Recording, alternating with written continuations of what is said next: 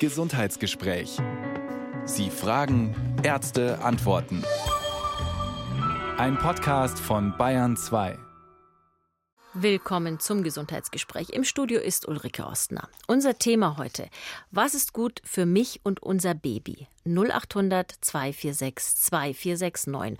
Unter dieser Nummer können Sie mit einer erfahrenen Hebamme reden. Herzlich willkommen, Christina Schröder. Guten Morgen. Und einer erfahrenen Frauenärztin und Geburtshelferin, Dr. Angela Wohlfahrt. Grüß Gott, Frau Dr. Wohlfahrt. Ja, guten Tag, guten Morgen. 0800 246 2469 ist unsere Telefonnummer, da erreichen Sie die beiden. Und Sie beide sind heute von München nach Nürnberg zu uns ins Studio gekommen, denn Sie arbeiten beide am Klinikum Süd. Und da gibt es ja was ganz Besonderes, nämlich einen sogenannten Hebammengeleiteten Kreissaal. Frau Schröder, was ist das? Ja, ein, wir sind ja eine Klinik der Maximalversorgung und das heißt, wir sind ein großes äh, Haus, äh, ein Geburtshaus Level 1 oder Geburtsklinik Level 1 und wir haben vor ungefähr zehn Jahren in einem Projekt einen hebammengeleiteten Kreißsaal integriert. Das heißt, dort können die Frauen im Prinzip wie in einem Geburtshaus oder zu Hause nur alleine mit der Hebamme gebären. Äh, es ist keine ärztliche Präsenz dort notwendig. Natürlich geht es nur nach einer gewissen Risikoselektion. Äh, die Frauen haben Vorgespräche bei uns. Äh, sie sehen auch einmal den Arzt und der Arzt selektiert mit uns gemeinsam und mit der Patientin, äh, ob sie für den Hebammenkreißsaal geeignet ist oder nicht. Frau Dr. Wulfert, das bedeutet, Perinatalzentrum Level 1, so nennt sich das. Man hat das Beste aus allen Welten zusammen mit diesem Hebammengeleiteten Kreissaal. Ganz genau, das war und ist auch unsere Intention, weil wir schon auch sehen, nicht jede Schwangere, nicht jede Frau, die zur Geburt kommt, muss das ganze Register einer, eines Level 1 Zentrums ähm, auf sich nehmen, sondern ähm, es gibt auch risikoarme Geburten, die auch in einem anderen Setting als eine risikoreichere Geburt laufen können. Und äh, da ist der hebammengeleitete Kreissaal einfach ideal. Dort kann die Frau alleine mit der Hebamme entbinden. Wenn es aber zu Komplikationen kommt, ist sofort jemand da und man kann auch einen Notkaiserschnitt in kürzester Zeit zum Beispiel durchführen. Wie ist das ganz grundsätzlich, Frau Schröder? Wenn eine Frau schwanger wird, dann haben die Frauen den Impuls, dass sie zur Gynäkologin gehen. Aber eigentlich ist es gar nicht so gesetzlich zumindest verpflichtend vorgesehen. Also es ist eher andersrum. Die Hebamme darf alleine durch eine Schwangerschaft begleiten. Genau, die Hebamme darf auch alleine durch eine physiologische Schwangerschaft begleiten. Das heißt, solange kein Risiko in der Schwangerschaft eintritt, darf die Hebamme auch alleine die Schwangere betreuen. Heutzutage ist es so, dass es äh, in den meisten Fällen mit ein, zwei, drei Konsultationen beim Gynäkologen, weil die Frauen auch dann an Ultraschall wünschen, erfolgt. Und sobald natürlich der Hebamme irgendwas auffällt, was aus der physiologischen äh, Richtung der Schwangerschaft rausfällt, schickt sie die Schwangere zu einem Was wäre denn da ein Beispiel? Ja, es tritt vielleicht ein Schwangerschaftsdiabetes ein, Blutwerte sind nicht im Normbereich oder die Frau äh, bekommt während der Schwangerschaft einen hohen Blutdruck äh, oder es gibt die verschiedensten Schwangerschaftserkrankungen, die da auftreten können.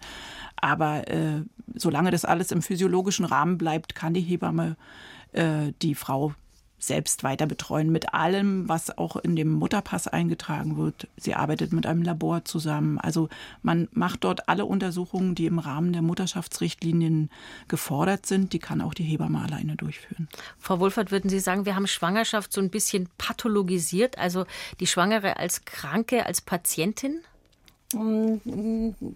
Phasenweise vielleicht schon, aber mm, ich denke auch im Gegensatz zu früheren Zeiten, wo die Frauen noch wesentlich mehr Kinder bekommen hat, sieben, acht Kinder, heute meistens nur eins, vielleicht noch zwei, drei, ähm, liegt auch auf diesem einzelnen Kind ein ganz anderer Fokus und jedes Kind ist enorm wichtig, ist ja auch alles gut so und richtig und entsprechend wird man auch alles tun wollen, um ein gesundes Kind zu bekommen. Und ähm, da gehört dann halt die umfassende ähm, Vorsorge halt auch durch den Frauenarzt dazu. Noch kurz auch zu dem, was die Frau Schröder gesagt hat. Ich finde das auch. Für mich am wichtigsten ist eben auch, dass die Hebamme, die Schwangere betreut, auch die entsprechende Erfahrung hat und auch ihre Grenzen kennt. Und ähm, weder von unserer Seite noch auch von Seiten der Hebamme ein falscher Ehrgeiz kommt ähm, und auch äh, die Frau dann mit Problemen eben nicht geschickt wird. Also Zusammenarbeit ist das Ganz genau. Stichwort. Vertrauen genau. und Zusammenarbeit. Haben Sie genug Personal? Also ich meine, es klingt jetzt toll, Hebammengeleiteter Kreissaal in einer mhm. Klinik mit höchsten, der höchsten Versorgungsstufe. In der Praxis, hapert's? Also wir haben eine angespannte Personalsituation, aber äh, wir können die hebammengeleitete Geburt nach wie vor anbieten. Genau. Und äh, das ist auch unser Erstreben. Also das ist das, was wir den Frauen noch unbedingt weiter ermöglichen wollen und können, konnten bisher da uneingeschränkt weitermachen mussten, keine Abstriche machen. Genau, wir versuchen ja auch in der nicht hebammengeleiteten Geburt eine 1 zu 1 Betreuung der Frauen zu gewährleisten, dass eben nicht ständig ein Wechsel stattfindet. Natürlich ähm, von den Schichtzeiten der Hebammen, dass da Schichtenwechsel sein kann, das ist natürlich möglich. Aber auch da versuchen wir schon, dass eine Kontinuität der Betreuung da ist. Also die Personalsituation ist angespannt. Umso mehr wissen wir es zu schätzen, dass Sie heute hier für unsere Hörer und Hörerinnen da sind und sich Zeit nehmen.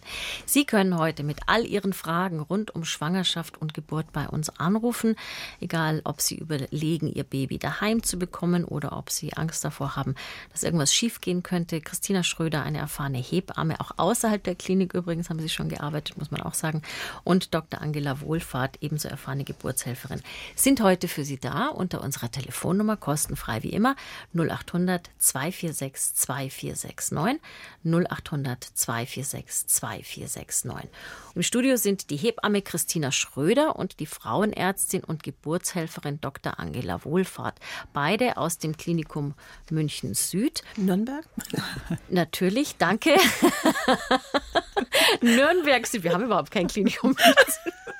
Also Klinikum Nürnberg Süd natürlich, wo es eben sowohl einen hebammengeführten Kreissaal gibt, als auch eine Geburtsklinik der höchsten Versorgungsstufe, was eine ganz große Besonderheit ist. Und wir arbeiten heute auch zusammen mit unserem Notizbuch Podcast Eltern ohne Filter und auf dem Instagram-Account von Eltern ohne Filter.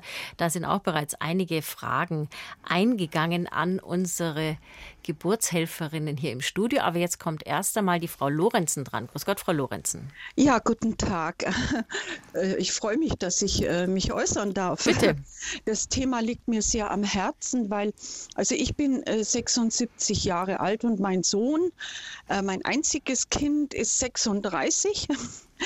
Und äh, ich habe das Glück gehabt, dass ich eine Hausgeburt machen konnte. Und das hat sich einfach entwickelt. Ich wollte eigentlich äh, nach Garching in die Geburtsklinik, die hatte einen sehr guten Ruf. Aber dann äh, habe ich festgestellt im Verlauf des Geburtsvorbereitungskurses, die keine Werbung für Hausgeburten machten, aber im Verlauf dieser Informationen, die ich da so gesammelt habe, habe ich gemerkt, wenn ich in einer Stresssituation bin, dann würde ich alles machen, was ein Arzt mir sagt. Ja, auch wenn der sagt, Sie machen jetzt einen Handstand, das ist gut für, die, für Ihr Kind, dann würde ich das machen, das ist jetzt übertrieben. Ne? Und dann äh, habe ich gesagt, na, ich mache jetzt eine Hausgeburt. Ich wusste um die Risiken und wusste auch, dass man schnell in die Klinik kommen könnte. Äh, und dann war die Hausgeburt einfach ein unglaublich dynamisches Geschehen, wo ich wirklich von Phase zu Phase äh, mich an, an, das, an das Optimum rantasten konnte. Also was ist die beste Stellung? Erstmal knien in einem Sessel und dann rumlaufen und dann ganz am Schluss, es war völlig überraschend, bin ich dann in die Badewanne gegangen. Und äh, das war einfach ein wunderbares Erlebnis, dann das Kind, den mein Sohn in der Badewanne gebären zu können. Also da waren Sie Ihrer Zeit echt voraus, Frau Lorenzen, weil ich glaube, das war noch nicht so häufig zu Ihrer Zeit, dass die Frauen zu Hause ihre Kinder in der Badewanne geboren haben. Jetzt Frau Schröder, kann man das wahrscheinlich in der Klinik auch super machen, oder? Badewanne gibt es fast überall. Kann man auch in der Klinik machen, ja. Gibt sehr große Badewannen überall. Aber ein Handstand bzw. Kopfstand äh, haben Sie, Frau Wohlfahrt, noch nicht empfohlen, mutmaßlich. Ich sage immer zum Spaß, gerade auch wenn es um die vaginale Beckenendlagengeburt geht, wie Sie letztlich, welche Position Sie einnehmen, selbst im Handstand von mir aus. Man muss halt einen guten Fortschritt sehen und auch das Baby gut überwachen können. Aber natürlich ist das ähm, äh, spaßig gemeint. Wobei auch heute in der Geburtshilfe da schon ganz viel auf die Frauen eingegangen wird, sei es jetzt im hebammengeleiteten Kreissaal oder nicht. Man wird keine Frau zwingen, sich so oder so zu legen, außer es ist eine Notsituation und außer ähm, man stellt zum Beispiel fest, die Geburtsdynamik fehlt am Ende, dann muss man natürlich intervenieren. Ein bisschen eingreifen. Was genau. heißt denn intervenieren? Intervenieren, dass ich sage, bitte nehmen Sie mal die Position ein, legen Sie sich doch auf den Rücken, da ist einfach Ihr Pressergebnis besser oder ich kann da das Kind besser überwachen. Frau Schröder, die Hausgeburt ist ja so ein zweischneidiges Schwert. Frau Lorenzen hat das auch schon so ein bisschen angesprochen. Sie war sich klar, dass das Risiken birgt und dass man möglicherweise schnell in die Klinik muss. Gibt es so eine Art Leitlinie, wo Sie sagen, da empfehle ich eigentlich eher, sich doch zu überlegen, ob man in die Klinik möchte und da ist eigentlich unproblematisch eine Hausgeburt? Also wenn es eine völlig risikolose Schwangerschaft ist, spricht nichts gegen eine Hausgeburt. Man muss sich schon vorher mit der Hebamme absprechen. Das äh, machen aber die Hebammen auch mit den Frauen, die zu Hause gebären wollen oder im Geburtshaus. Wie ist der Weg, wenn eine Notsituation eintritt? In welches Krankenhaus fahren wir? Mit welchem Krankenhaus arbeiten wir zusammen? Und da gibt es auch enge Kooperationen mit den Hausgeburtshebammen und mit den Geburtshäusern. Äh, die Frauen stellen sich in der Regel sogar einmal bei uns in der Klinik vor, wenn sie uns als Klinik gewählt haben, damit wir ihre Angaben haben und in einer Situation, in der sie dann zu uns gebracht werden, sei es ein Geburtsstillstand oder sei es eine Notsituation, sodass wir die Frauen dann nicht noch mit irgendwelchem bürokratischen Kram belasten müssen, sondern wirklich die Übergabe der Hausgeburtshebamme bekommen und mit der Frau weiterarbeiten können. Das heißt auch nicht, dass es dann sofort in einem Kaiserschnitt endet, sondern es ist oft so, dass die Frauen dann doch noch spontan bei uns ihr Kind mhm. bekommen. Aber einfach mit der Unterstützung und der Sicherheit. Das, dieser Begriff des Vertrauens, der ist jetzt schon ganz oft gefallen. Frau Lorenzen, Sie hatten wahrscheinlich eine Hebamme dabei, als Sie entbunden haben, oder? Ja, ich war ja Erstgebärende und dann äh, war der Finger war einlegbar in den Muttermund. Also da war der Prozess schon doch im, im Gange. Und dann haben wir die ähm, Hebamme angerufen und die kam und hatte die Tasche noch im Auto, weil sie gedacht hat, nee, das ist nicht wirklich jetzt jetzt äh, schon dringend. so weit. Ja. Aber dann ist sie ganz schnell runter und hat ihre Tasche geholt. Und es war auch für die Hebamme das erste Mal. Und das war für die Hebamme gar nicht wirklich, das war schon auch ein mutiger Schritt für die Hebamme, weil wenn man dann im Wasser gebärt, dann ist ja das Wasser unter Umständen gar nicht mehr klar. Und dann war der Kopf draußen und dann hat sie aber nicht gesehen, was für eine Farbe hat das Kind, ja. Und das war dann schon auch mutiger Schritt von uns allen, muss ich sagen. Klar, man ist unerfahren und weiß nicht. Frau Wohlfahrt hat jetzt äh, teilweise genickt und teilweise den Kopf geschüttelt. Was haben Sie gedacht, Frau Wohlfahrt? Naja, das Wasser bei der Wassergeburt ist nicht klar. Das muss einem ganz klar sein, klar. Ähm, die Farbe des Kindes aber ist in dem Moment, wenn der Kopf geboren wurde, nicht unbedingt das Entscheidende, denke ich. Es ist mhm. vielleicht dann auch eine, eine Hilfestellung zu geben unter Umständen. Ne? und ähm, je nachdem, wie groß das Baby auch ist. Ähm, ich finde, was durch Ihre Frage rauskommt, ist, ähm, die Gebärende muss sich einfach wohlfühlen. Und wir, unser Job ist es, Hebammen, Frauenärzte, auch diese Atmosphäre zu schaffen. Und Ihr Beispiel zeigt ja dann auch, je entspannter ich bin, je sicherer ich mich fühle, je geborgener ich mich fühle, umso weniger Komplikationen treten auch auf. Wenn ich unter Anspannung bin, weil ich vielleicht zu Hause ängstlich bin, es könnte was passieren, äh, wird es nicht einträglich sein für den komplikationslosen Geburtsverlauf. Und genauso muss in der Klinik auch eine Atmosphäre geschaffen werden, die der Frau eine gewisse Geborgenheit und Sicherheit vermittelt. Frau Lorenzen, ich bedanke mich herzlich, dass Sie Ihre Geschichte mit uns geteilt haben. Und offenbar ist ja aus dem Buben auch was Tolles geworden. Danke für Ihren Anruf. Auf Wiederhören. 0800 246 2469, unsere Telefonnummer im Gesundheitsgespräch im Notizbuch. Bei uns geht es heute um Schwangerschaft und Geburt. Und wir machen das zusammen mit Eltern ohne Filter, unserem Notizbuch-Podcast, der ja auch einen Instagram-Account hat. Und da sind ein paar Fragen jetzt eingegangen, die ich kurz dazwischen nehmen wollen würde. Vertrauen, Sicherheit, das haben wir jetzt schon mehrfach gehört. Da gehen aber dann die Fragen in die Richtung, naja, was könnte mir denn alles Schlimmes passieren, wenn ich jetzt spontan entbinde? Zum Beispiel Verletzungen durch die Geburt, also am Damm meinetwegen, mhm. oder eine bleibende Inkontinenz. Wie häufig tritt sowas eigentlich auf, Frau Wohlfahrt? Ähm, man muss erstmal unterscheiden, das wievielte Baby bekommt die Frau, hat sie schon einmal geboren oder nicht. Bei der Erstgebärenden ist die Wahrscheinlichkeit für eine Geburtsverletzung deutlich höher, aber nicht für eine schwere Geburtsverletzung. Einen höhergradigen Dammriss zum Beispiel, der den Schließmuskel mit betrifft oder sogar den Enddarm. Das ist Gott sei Dank selten, kommt aber vor. Ähm, wenn das entsprechend gut und professionell von einem erfahrenen Geburtshelfer oder auch ähm, chirurgischem Kollegen versorgt wird, ähm, ist die Wahrscheinlichkeit, da mit einer Inkontinenz rauszugehen, sehr gering. Also diese höhergradigen Geburtsverletzungen mit Enddarmbeteiligung, zum Beispiel äh, Darmriss äh, vierten Grades, liegt vielleicht bei so ein bis zwei Prozent. Ich glaube, dazu passt auch die Frage von der Frau Brandt. Grüß Gott, Frau Brandt. Ja, grüß Gott in die Runde.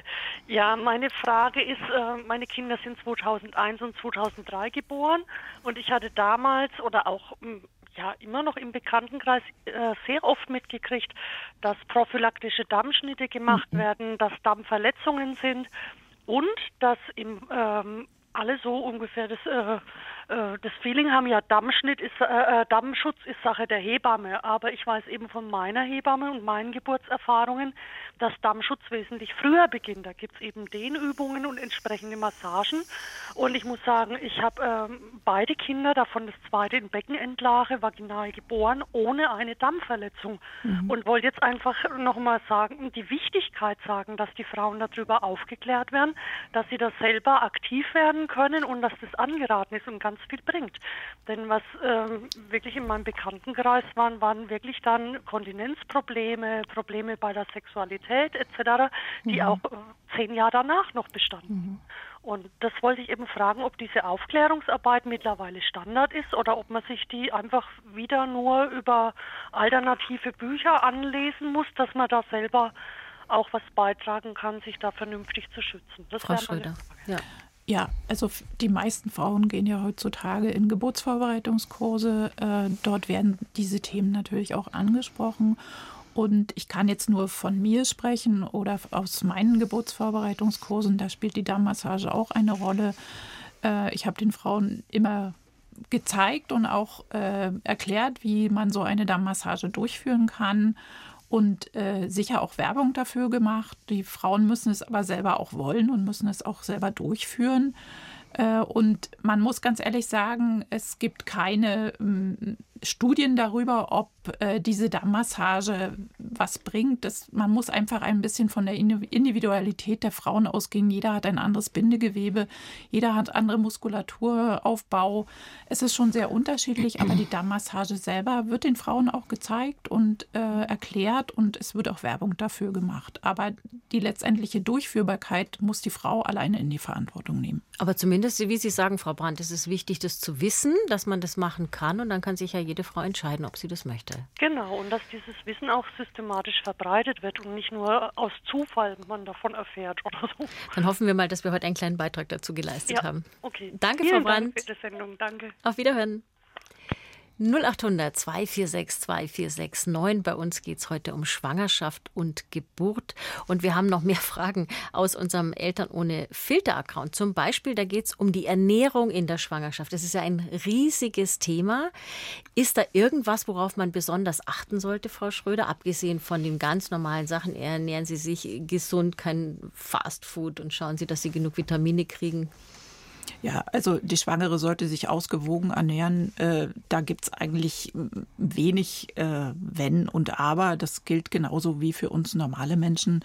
Äh, heutzutage spielt äh, die vegane und die vegetarische Ernährung eine sehr große Rolle, aber auch da gibt es keine Einschränkungen, wenn die Frauen sich äh, entsprechend substituieren, äh, weil sie bestimmte Vitamine nicht aufnehmen können durch die vegane Ernährung. Aber auch da hat ja heutzutage unsere unser unsere Ernährung riesige Fortschritte gemacht, sodass auch viele Frauen wissen, wie sie sich ernähren müssen, damit sie auch diese Vitamine aufnehmen.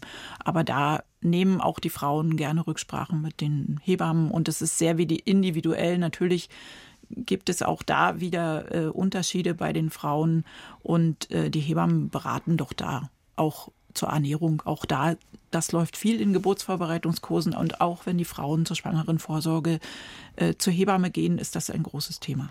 Gekoppelt an die Ernährung ist natürlich die Frage nach dem Gewicht. Also wie viel mhm. ist denn normal, dass ich zunehme und wann wird es zu viel? Und die eine oder andere hat vielleicht Angst, oh Gott, oh Gott, ich laufe ein bisschen aus dem Ruder oder so. Was raten Sie in solchen Situationen, wo Sie sowas so ein bisschen kommen sehen, dass vielleicht die Gewichtszunahme zu hoch wird? Naja, schwanger zu sein ist kein Freibrief, dass ich ähm, unübermäßige Völlerei betreibe, ganz klar. So wie ich mich verhalten würde, wenn ich nicht schwanger bin. Sprich, ähm, man, man, wird auch nicht nur sich von Schokolade ernähren, so muss ich das halt auch während der Schwangerschaft machen. Äh, viele Frauen ähm, oder manche Frauen lassen sich leider auch gehen und äh, bewegen sich weniger, vielleicht auch aus Angst, dass Wehen auftreten könnten. Und ähm, das ist eigentlich der falsche Weg. Man, man sollte so gesund, wie man das vor der Schwangerschaft gemacht hat, auch versuchen, in der Schwangerschaft zu legen. Wie viel Sport darf man treiben, wenn man vorher, sagen wir mal, dreimal die Woche laufen gegangen ist oder sowas? Naja, ähm, man sollte jeden Sport natürlich vermeiden, der mit einem erhöhten Risiko einhergeht. Also zum Beispiel, wenn ich ähm, durch die Felder galoppiere, besteht halt nun mal die Gefahr, dass ich vom Pferd fallen kann. Muss ich das jetzt in der Schwangerschaft auch so treiben oder nicht? Wie sportlich ist derjenige? Was hat er an Sport gemacht?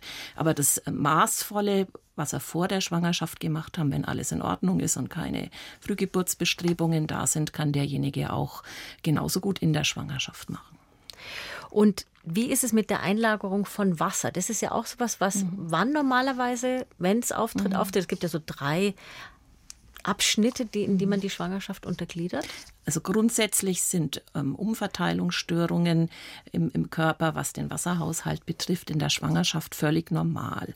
Aber ein übermäßiges Einlagern von Wasser kann auch mal ein Hinweis sein, dass eine Komplikation droht die sogenannte Präeklampsie, diese Schwangerschaftsvergiftung.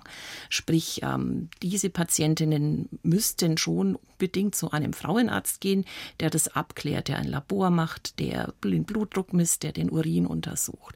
Also eine übermäßige Wassereinlagerung muss nicht unbedingt pathologisch sein, kann aber eben auch auf einen Hinweis bieten auf eine schwere Schwangerschaftskomplikation. Schwangerschaftsvergiftung, das klingt sehr dramatisch. Was ist es denn eigentlich genau? Was passiert denn da? Die Schwangerschaftsvergiftung gehört zu den ähm, hypertensiven Schwangerschaftserkrankungen, wenn man so möchte. Letztlich, wenn man das ganz banal erklären möchte, ist es eine Art Autoimmunreaktion des Körpers der Mutter auf die Schwangerschaft die eben verschiedene Organe in Mitleidenschaft ziehen kann. Unter anderem auch den Mutterkuchen, dann wachsen die Kinder vielleicht nicht richtig, aber auch ähm, die Niere, die ähm, nicht mehr richtig ausscheidet, beziehungsweise zu viel Eiweiß verliert oder auch die Leber und natürlich auch das Gehirn. Der Blutdruck steigt. Ähm, das ist eine gefährliche Sache, die man frühzeitig erkennen muss und ähm, dann die Frau auch ähm, drängen muss, vielleicht zu entbinden. Also das ist durchaus eine gefürchtete Komplikation. Mhm. Wir haben noch mal eine Frage von Eltern ohne Filter und da ist eine Schwangere, die offenbar eine Blasensenkung hat und die jetzt nicht weiß, ob sie normal entbinden kann oder ob sie einen Kaiserschnitt zwingend mhm. braucht. Was sagt die Hebamme? Also die Frau kann normal entbinden, sie braucht nicht von vornherein einen Kaiserschnitt. Äh, sie muss eine gute Rückbildungsgymnastik nach der Geburt machen und vielleicht auch äh, vom Frauenarzt die Nachsorgeuntersuchungen frühzeitig in Anspruch nehmen, um da auch Rückbildungsgymnastik frühzeitig einsetzen zu lassen.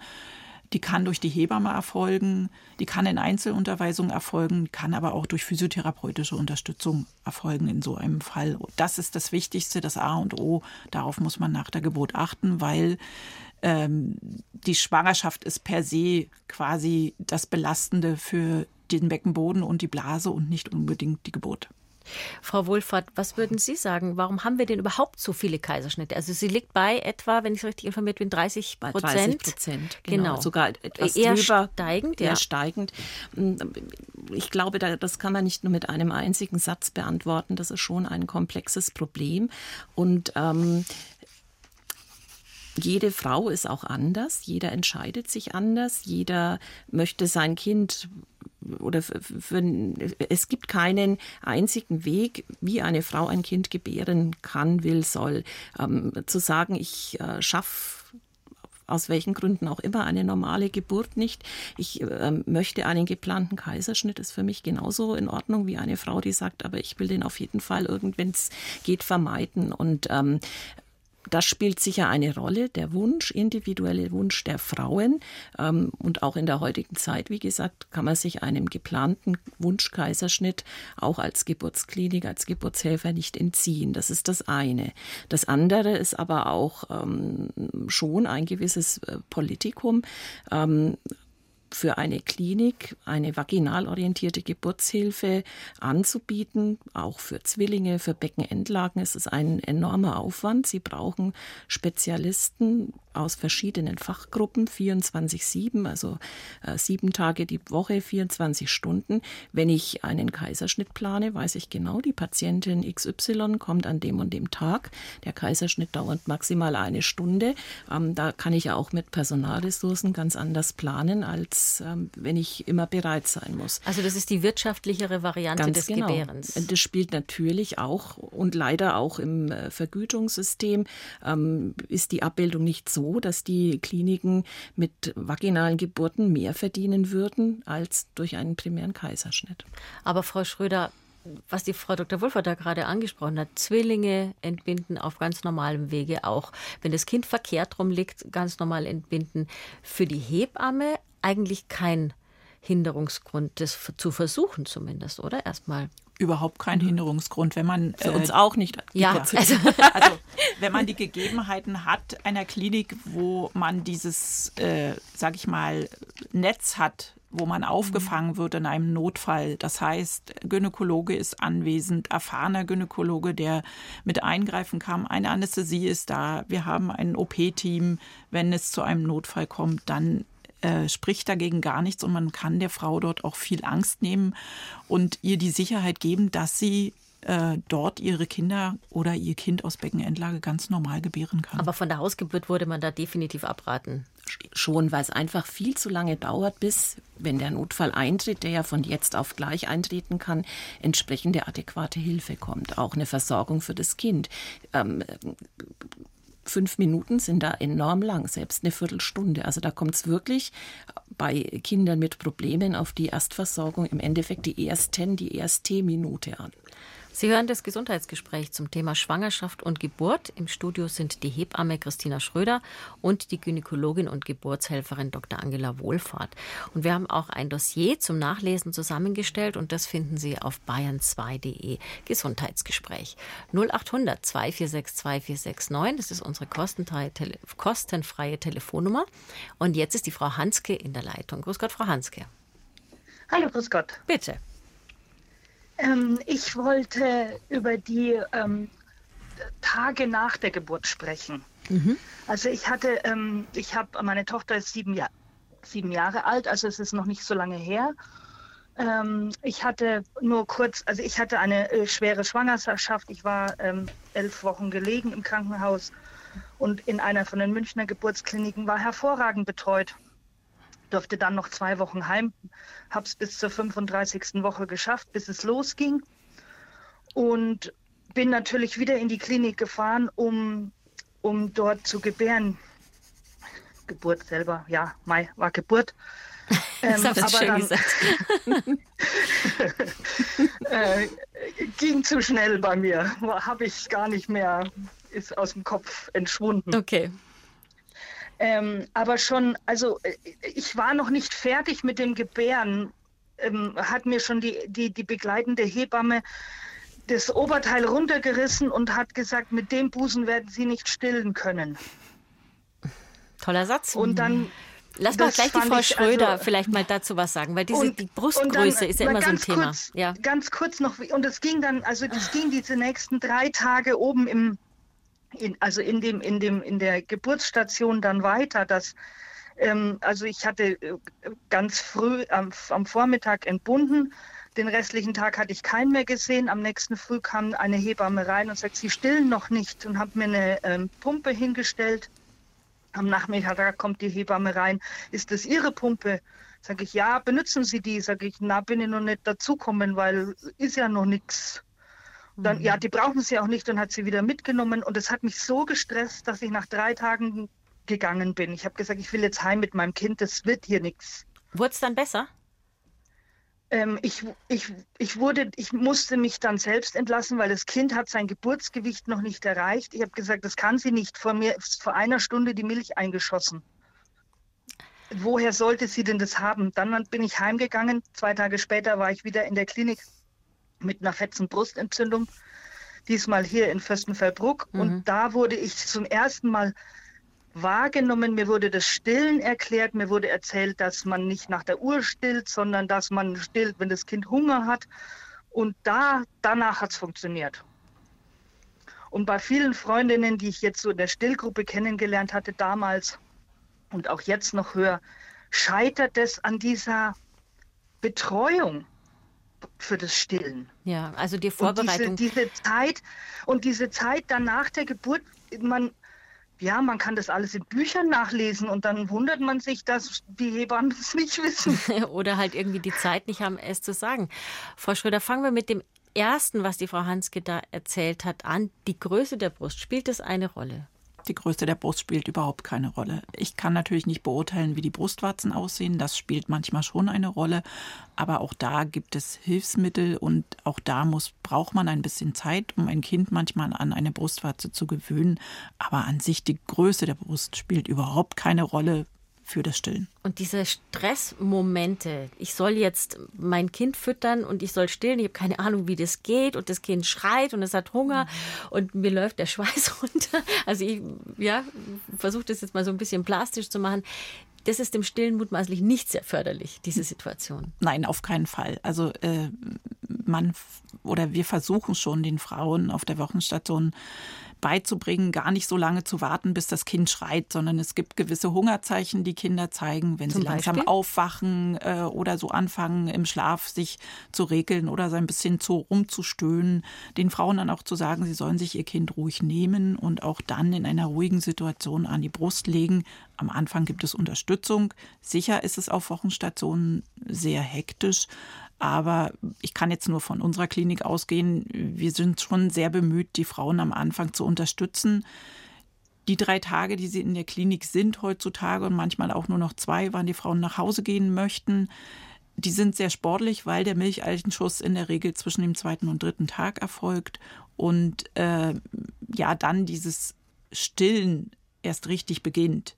Dann kommen natürlich auch, wie Frau Hanske gesagt hat, sie war nach zwei Tagen wieder in der Klinik, ähm, die Probleme, wenn sich die Milch aufstaut. Äh, da braucht es natürlich eine Betreuung und ich nehme mal an, so wie Sie es erzählt haben, Frau Hanske, dass Sie keine Hebamme in der Nachbetreuung zu Hause hatten.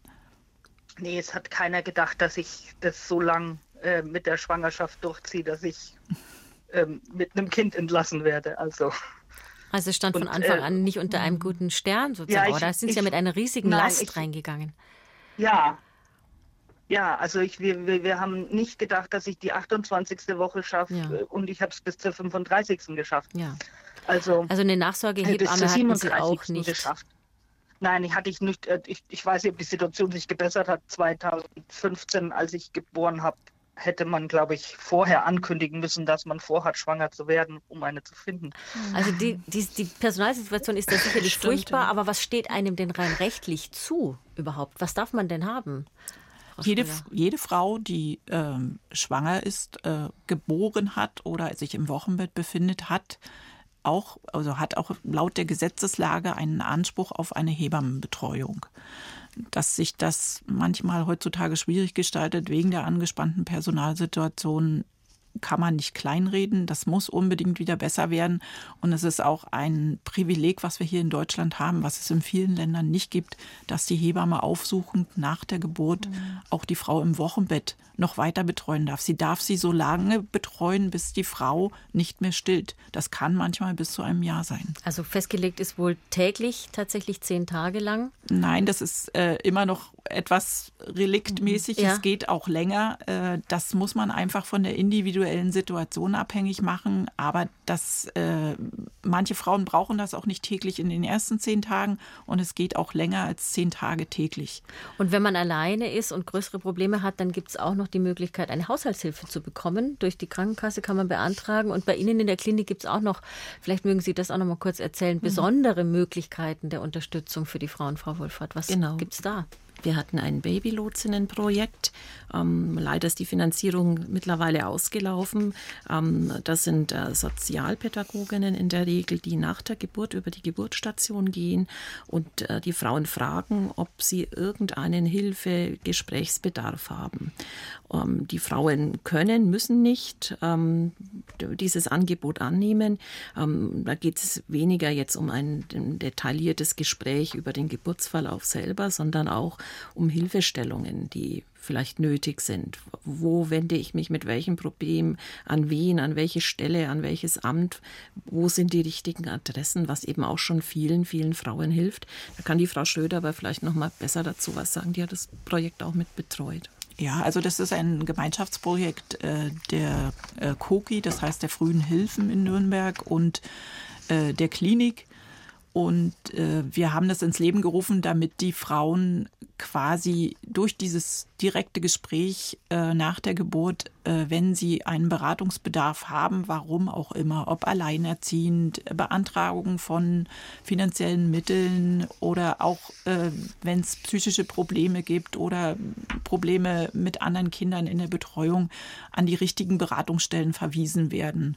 Und dieses Projekt äh, war sehr erfolgreich bisher, weil die Frauen im direkten Gespräch direkte Adressen bekommen haben, wo sie sich hinwenden können und nicht von Pontius zu Pilatus geschickt wurden von einer Beratungsstelle zur anderen, weil sie eben diese Beratungsstelle gerade die falsche war, die sie angelaufen ist. Und sie in den richtigen Beratungsstellen direkt gelangt oder angelangt sind und dort auch ihre Hilfen erhalten haben. Also es wurde von den Frauen sehr positiv aufgenommen und wir haben auch sehr gute Rückmeldungen bekommen. Ist es auch so eine Möglichkeit, relativ früh zu sehen, ob eine Schwangere nach der Geburt in so eine Depression reinfällt? Das kommt ja doch recht häufig vor. Ja, man äh, nimmt gewisse Zeichen wahr, wobei das eher die Pflegekräfte wahrnehmen, weil die die Frau häufiger sehen. Äh, und da gibt es auch noch direkte Hilfe in der Klinik äh, durch den äh, psychologischen Dienst. Also da würde auch mal eine Psychologin hinzugezogen werden. Die Frau wird natürlich um Einwilligung gefragt. Die meisten Frauen nehmen das aber auch in Anspruch. Und da kann man dann schon so ein bisschen sehen, ist das was Kurzweiliges wie Babyblues in den ersten drei Tagen oder steckt da mehr dahinter und die Frau wird auch da wieder in Hilfen übergeleitet. Ja, Frau Wohlfahrt, weil sowas ist ja oft mit ganz schlimmer Scham verbunden, dass man sein Baby nicht so annehmen kann, wie man sich es doch vorstellt und wie man das als Mutter doch eigentlich mhm. soll. Die Frauen leiden da ja unheimlich. Wobei man auch nochmal betonen muss, die Zeit, die die meisten Frauen in der Geburtsklinik nach der Geburt äh, ähm, verbringen, sehr kurz. sehr kurz. ist. Das sind zwei, drei Tage. Ähm, natürlich ist man sensibilisiert und wir versuchen eigentlich auch schon im Vorfeld ähm, Frauen, die für eine Wochenbettdepression gemeinsam mit der äh, Psychiatrie in der Mutter-Kind-Ambulanz herauszufiltern. Also Frauen, die schon außerhalb der Schwangerschaft eine Depression in der Anamnese hatten, da wird man nochmal ein ganz anderes äh, Augenmerk darauf darauf richten oder die, wo man schon weiß, dass eine Wochenbettdepression da war, ähm, wird man auch einen Kontakt herstellen zu der Mutter-Kind-Ambulanz. Ja. Frau Hanske, jetzt kommt bei Ihnen gerade jemand rein, aber darf ich noch eine letzte Frage stellen? Ja. Wie geht es in Ihrer Tochter inzwischen? Wunderbar. Schön. das freut uns sehr. Also das ist doch dann wieder Wunder. die Entschädigung für ja, die schlechten und ich Erfahrungen. Ja, es ich es kam der Zeitpunkt, wo ich mich gefreut habe, ganz ehrlich, dass ich keine Nachsorgehebamme hatte, was mir die anderen alle erzählt hatten, in der Stillgruppe dann. Mhm. mhm. Dieser Terror mit dem Wiegen, dieser Terror, das habe ich alles nicht. Ich habe meine Tochter dreimal gewogen, weil es lustig war, wie sie in der Waage gelegen war. Aber das war's und sie ist jetzt auch wunderbar gedeiht. Also wir hören und die Botschaft, einfach ein bisschen Stress rausnehmen. Frau Hanske, danke für Ihren Anruf. Ja, auf Wiederhören. Danke. Tschüss, Wiederhören. 0800 2462 469. Der Herr Wagner ist als nächster dran. Grüß Gott, ich freue mich, dass auch ein Herr anruft. Ja, guten Tag. Hallo, Herr Wagner. Servus. Erzählen Sie. Ähm, wo soll ich anfangen? Also wir haben drei Kinder und ähm, das erste Kind wurde in, in, der Klinik geboren und wir haben uns dann entschieden, äh, bei den beiden nächsten Kindern eine Hausgeburt zu machen, einfach um das Ganze ein bisschen friedlicher und stressfreier, also auch insbesondere fürs Kind äh, zu machen und haben die ganze Schwangerschaftsbegleitung durch eine Hebamme machen lassen hier. Und es lief wunderbar und es war alles super. Äh, bis beim ersten Kind äh, es dann zur Geburt kam und die Hebamme, also das Kind hatte es ein bisschen eilig und die Hebamme stand an der Schranke. Und als die dann kam, war das Kind dann schon da. An der Bahnschranke? An der Bahnschranke, ja. Also die Hebamme, die nach Hause kam? Genau. Oh. Das, das eine, Sie haben es also ganz alleine geschafft. ähm, ja, mir blieb nichts anderes übrig in der Situation. Das ist ein Geburtshilfe-Crashkurs gewesen. Äh, ja, die Hebamme sagte dann hinterher, die Männer sind ja doch zu was Nütze. Und wir haben natürlich also unter der Geburt immer wieder angerufen und gesagt, was, was machen wir denn jetzt? Und sagt, ja, legen Sie sich auf die Seite, machen Sie dieses, machen Sie jenes. Ich bin gleich da. Und wie gesagt, als sie dann kam, war das Kind auch schon da. Und beim zweiten Mal haben wir sie dann so früh gerufen, dass sie hier noch drei Stunden saß und Kaffee trank. Und es war dann auch, auch alles gut. Und in der Summe hat sich das mit der Hausgeburt, waren es in beiden Fällen, äh, fand ich, sehr richtige Entscheidungen für alle Beteiligten. Solange man eben Hebammen bekommt, die sowas Das ist machen genau der Punkt. Ja, das ist genau der Punkt. Und es ist etwas, was mir ein bisschen Sorge macht. Ich weiß nicht, was die beiden Expertinnen im Studio dazu sagen, aber nach Mhm. meiner Wahrnehmung äh, ist die Hebammenversorgung im Laufe der letzten Jahre eher schlechter als besser geworden. Nicht zuletzt auch wegen der wohl gestiegenen, äh, gestiegenen Versicherungsbeiträge, die die freien Hebammen zahlen müssen und teilweise einfach nicht mehr zahlen können. Dann fragen wir Sie doch einfach, Frau Schröder, wie sehen Sie die Situation? Ja, man muss ehrlich sagen, also die Freiberuflichkeit der Hebammen ist schon zurückgegangen. Äh, Es gibt sicher einen harten Kern, der weiter diese Vor- und Nachbetreuung auch nach der Geburt macht. Und auch die Geburtshaus- oder He- äh, Hausgeburtshebammen machen ja eine Vollbetreuung vor und nach der Schwangerschaft mit der Geburt zusammen. Aber Sie haben schon recht, äh, es ist ein Problem, eine Hebamme zu bekommen, gerade äh, in den Großstädten wie München, Nürnberg und auch im ländlichen Bereich rundherum. Äh, es ist die Akademisierung der Hebammen angestoßen worden seit 2020. Es bewerben sich auch nach wie vor viele ähm, Studentinnen und aber das ist erst auf den Weg gebracht worden. Insgesamt muss ich politisch sicher sehr viel tun, um diesen Beruf attraktiv zu machen oder wieder attraktiver zu machen und auch ähm, ja lebenswert zu machen. Denn Hebammen arbeiten rund um die Uhr und ähm, arbeiten zu Zeiten, wo andere nicht arbeiten, nehmen viele Wege in Kauf, auch um Hausgeburten zu machen, um die Frauen zu betreuen. Und das ist schon auch, wenn man selber Familie hat, äh, eine stressige Situation. Und auch die Familie muss da mitziehen. Also die Rahmenbedingungen müssen sich einfach ändern. Auch für Klinikhebammen. Arbeitszeiten müssen attraktiver werden und natürlich auch die Bezahlung. Und äh, letztendlich scheitert es natürlich bei vielen an der Versicherungssumme. Und wenn wir Großstädte nehmen wie München, Nürnberg, Berlin, man muss natürlich seine Miete auch noch zahlen können. Ist da Ende. nicht ein Kompromiss gefunden worden, um die Hebammen ein bisschen zumindest zu entlasten? Es gibt einen Entlastungsbeitrag und die Versicherungssumme äh, wird auch nicht mehr so drastisch erhöht, aber man hat eben doch auch jetzt, wie man in der Pandemie gesehen hat, noch ziemlich äh, zusätzliche Kosten. Es wurde auch gepuffert äh, durch die Krankenkassen und durch andere Kostenträger. Aber letztendlich muss man den jungen Leuten diese Attraktivität des Berufes wieder äh, ans Herz bringen. Es ist ein Beruf, der nicht nur Beruf ist, sondern auch Berufung. Und äh, man muss ihn wirklich mit Herzblut leben. Und man muss sich darüber im Klaren sein, dass man zu jeder Tages- und Nachtzeit arbeiten muss, kann. Babys darf. kommen halt, wenn sie kommen. Genau. Und das ist sicher der Knackpunkt heutzutage. Äh, Das muss von jungen Leuten auch akzeptiert werden. Jetzt haben Sie vorher von den Studenten oder Studentinnen, Männer gibt es ja kaum, die Hebamme, wie heißt es eigentlich männlich, eine männliche Hebamme Hebamme? heißt es jetzt auch für die männlichen. Nein, Nee, es wird die nicht Ärzte.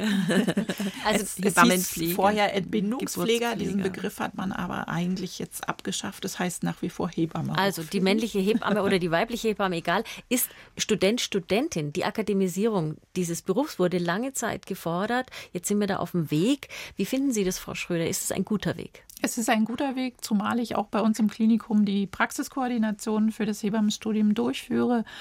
Ähm, es ist wichtig, dass auch Hebammen ähm, wissenschaftlich arbeiten können, dass sie wissenschaftliche Hintergründe haben für die Betreuung der Schwangeren, für die äh, Betreuung der Geburten und auch des Wochenbetts. Und wir sind eines der letzten Länder in Europa, die das bisher nicht hatten, diesen Abschluss, und werden auch ohne diesen Abschluss in der EU nicht mehr anerkannt in anderen Ländern. Das heißt, wir müssen, wenn wir woanders arbeiten wollen, äh, noch Praktika machen, um unseren Beruf äh, anerkannt zu bekommen. Und ich denke, gerade in der heutigen Zeit, wo man sehr global lebt, ist es sehr, sehr wichtig, dieses Studium zu haben.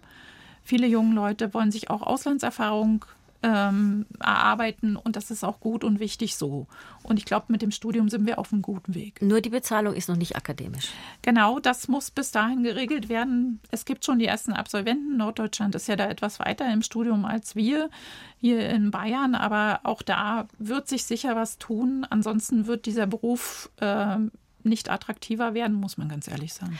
Herr Wagner. Aber da steht ihr natürlich in, da steht ihr in der Reihe mit allen sozialen Berufen, muss man ja, genau. sagen. Es sind ja nicht nur die Hebammen, ja. sondern ob Sie jetzt die Erzieher anschauen oder die Altenpfleger, da krankt sie an allen Ecken. Ganz sicher, ja. Und da haben wir sicherlich auch einen Nachholbedarf, vielleicht auch eine Neudefinition von Wohlstand, ist nicht nur Geld mhm. einnehmen, mhm. sondern sich leisten zu können, dass eine Hebamme kommt zu einer Geburt, dass man mhm. eine 1 zu 1 Betreuung hat, eine gute Altenpflege und was immer Sie alles angesprochen haben, Herr Wagner. Genau. Ja, was, Moment, was heißt denn hier, Entschuldigung, was heißt, was heißt denn hier sich leisten können? Also wenn man sich das äh, Nein, ich meine als anschaut, Gesellschaft das, natürlich. Als Gesellschaft. Ja, aber auch als Gesellschaft sind das, das sind ja keine Ausgaben in dem Sinne, sondern letztlich sind es ja Investitionen. Ja, genau. genau. So also ich glaube, da geht es einfach, da, da, muss man, glaube ich, einfach nochmal die Begrifflichkeit klären, was Sozialausgaben eigentlich sind. Ist es Verbrauch von Mitteln oder ist es Investition von Mitteln? Ja. Herr Wagner, ich bedanke mich, dass Sie den Aspekt mit eingebracht haben hier bei uns. Gerne, jederzeit. Alles Gute und schöne Grüße ja, an Ihre Frau und Ihre Kinder. Tschüss. Dankeschön. Tschüss. Frau Wohlfahrt, Frau Schröder, ich würde gerne noch einen letzten Aspekt, den ich nochmal hier ohne Anruferinnen und Anrufer reinbekommen habe, klären. Da geht es nämlich um die Angst vor dem Schmerz. Wie oft treffen Sie auf Frauen, die sagen, ich weiß nicht, ich, ich habe einfach Angst, dass es so weh tut. Was kann ich tun? Kann ich da vorher mich vorbereiten? Ich habe aber auch Angst vor dieser PDA, das ist diese Rückenmarksnarkose. Also wie beraten Sie denn da, wenn die Frauen mit dieser Angst vor dem Schmerz kommen? Also das ist durchaus häufig, vor allem bei Frauen, die das erste Kind bekommen. Und dann ähm, versuchen wir schon auch eine PDA-Aufklärung oder die, die PDA zu erklären, auch als kein Teufelsinstrument, sondern eben auch als eine Errungenschaft in der modernen Geburtshilfe, die eben der Frau sehr wohl helfen kann, die erste Geburt relativ komplikationsfrei hinter sich zu bringen und auch äh, sie zu motivieren, in diese normale Geburt zu gehen. Natürlich zeigt man auch auf, was es noch an Schmerzmitteln gibt. Man kann ja auch Infusionen machen. Ähm, es gibt Entspannungsmöglichkeiten, Lachgas, was auch immer. Ähm, das Schwierige für Frauen, die halt noch kein Kind bekommen haben, man weiß nicht, wie, wie kann ich mit dem Schmerz, mit dieser Ausnahmesituation umgehen. Und das Wichtigste ist, denke ich, einfach offen zu sein und ähm, auch entsprechend viel anbieten zu können. Natürlich eine PDA gibt es bei einer hebammengeleiteten Geburt nicht. Ich wollte gerade sagen, wo ist denn die Grenze, Frau Schröder, wo Sie noch als Hebamme sagen können, ich kann Ihnen noch ein Angebot machen, was schmerzlindernd ist im Rahmen der hebammengeleiteten Geburt und wo ist es dann eben keine mehr? Also im Rahmen der hebammengeleiteten Geburt handelt es sich wirklich um Entspannungsmaßnahmen. Äh, man kann homöopathisch arbeiten, man kann mit Akupunktur arbeiten und natürlich auch die Frau immer wieder motivieren, sich zu bewegen, die Stellungen einzunehmen, die sie gerne äh, oder in denen sie sich einigermaßen wohlfühlt. Äh, das sind die Grenzen der hebammengeleiteten Geburt. Denn alles, was zentral kreislaufwirksam an Schmerzmitteln mhm. ist, fällt dann schon wieder unter eine ärztlich äh, geleitete Geburt, äh, so dass die Frauen durch die hebammengeleitete Geburt mit einer guten Einstellung kommen äh, und die sich auch gut vorbereitet haben. Sie gehen sehr bewusst in diese Geburt. Und sie haben aber auch immer im Hinterkopf, sie können jederzeit, wenn sie sagen, ich ertrage es so nicht mehr, ich brauche irgendwas, umswitchen. Sie ändern nicht die Person, die Hebamme, sie bleiben in dem gleichen mhm. Raum, sie bleiben in der gleichen Umgebung und auch die Hebamme bleibt immer die gleiche. Und das schafft schon sehr viel Vertrauen und die Frauen äh, überlegen sich das dort sehr genau. Das finde ich einen wichtigen Rat am Ende dieser Sendung, sich als Frau, als Paar gut zu überlegen, was brauche ich, wovor habe ich Angst und wie kann ich mir selber helfen, die Ängste zu nehmen und mich gut auf diese Geburt vorbereiten. Ich bedanke mich herzlich bei Ihnen. Das war das Gesundheitsgespräch heute zum Thema Schwangerschaft und Geburt. Und bei mir im Studio waren die Hebamme Christina Schröder und die Gynäkologin und Geburtshelferin Dr. Angela Wohlfahrt, beide aus Nürnberg zu uns angereist. Schön, dass Sie bei uns waren. Gerne, gerne.